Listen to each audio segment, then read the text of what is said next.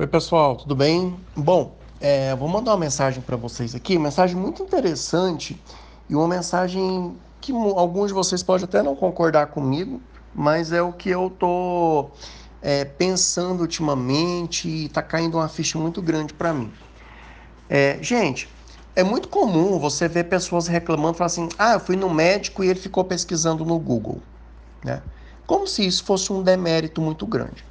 Pesquisar no Google só é um demérito grande quando você não sabe filtrar o tipo de informação que vem até você, entendeu? Se vem uma informação muito boa, maravilha. É uma informação que vai te trazer muito aprendizado e muita rapidez de raciocínio. Eu digo para você que o Google hoje, para nós médicos, ele funciona como uma calculadora para quem faz conta. O cara que faz uma conta e usa calculadora, ele vai muito mais rápido até o resultado. E no caso do médico também. Então hoje, é, se você usa o Google para você fazer uma série de coisas, você consegue é, aumentar a rapidez do teu raciocínio, é, é, melhorar a hipótese diagnóstica de alguma coisa que você tem em dúvida, tá? Mas para isso ser efetivo, você tem que ter o filtro. O que, que seria esse filtro? Seria o teu conhecimento, seria a tua prática, seria a, quanto você estuda, quanto, o quanto você é preparado para ser um bom médico. Então você consegue pegar aquela informação que veio rapidinho ali em dois segundos para você, destrinchá-la e em menos de um minuto você aumentar, ampliar as hipóteses diagnósticas de um sinal e sintoma que o paciente está tendo. Isso não é demérito. Tá? Isso significa aproveitar a tecnologia, aproveitar a globalização do conhecimento para você ser mais rápido na tua conduta médica e mais seguro, tá? Por que, que eu estou falando isso para vocês? Gente, qualquer coisa que você jogar no Google, vem uma resposta. É impressionante. Então você coloca assim, paciente com infecção de garganta resistente a moxipenicilina. Papo, já vai lá. Ah, cefalosporina de segunda geração. Se você ficar só dependendo do, da, do teu conhecimento, obviamente quem lida com infecção de garganta todo santo dia, é fácil ter isso. Aí você fala, ah, mas isso é fácil. Pois é, mas você tem que raciocinar em lesão de pele, neurologia, cirurgia pediátrica, cirurgia do digestivo, gastrologia, hepatologia. Nós temos centenas de doenças para pensar. Então, muitas vezes escapa uma que você não pensou e pode ser aquela que é o diagnóstico daquela outra coisa, entendeu?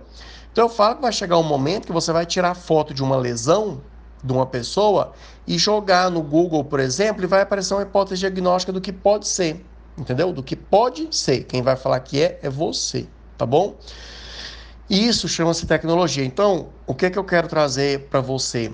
Abrir tua cabeça, tá? Porque senão você vai ficar para trás. Quem não tá, quem tá ficando para trás é a mesma coisa do taxista que tá brigando com o Uber.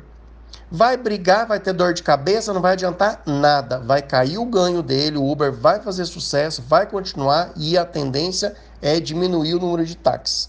Se você não se enquadrar nessa globalização tecnológica que está existindo e não começar a conhecer o novo que já que já está sendo realidade aí para muitas capitais, você vai ficar para trás. E você ficando para trás, gente, ninguém vai dar dinheiro para você pagar a conta, ninguém vai pagar teu salário, você tem que abrir tua cabeça, você tem que ter essa deixar o teu cérebro pensar livremente e parar com essa história que a gente está brigando muito com o CRM com isso. O CRM é retrógrado, o CRM é pré-histórico. É como se o CRM tivesse impossibilidade, é como se o CRM fosse o sindicato dos taxistas que não estão deixando o Uber entrar. Nós estamos vendo uma nova era moderna, entendeu? Com computador, com vários, com a facilitação a, a, a pegar vários é, aparelhos, vários é, tipos de exames complementares, aliar isso tudo com a medicina preventiva, com a medicina mais orientalizada, né, mais oriental, uma medicina mais integrativa. E tudo isso em prol de uma única pessoa que é a mais importante de tudo isso: paciente. Entendeu? Então não tenha vergonha de ir no Google e pesquisar no Google.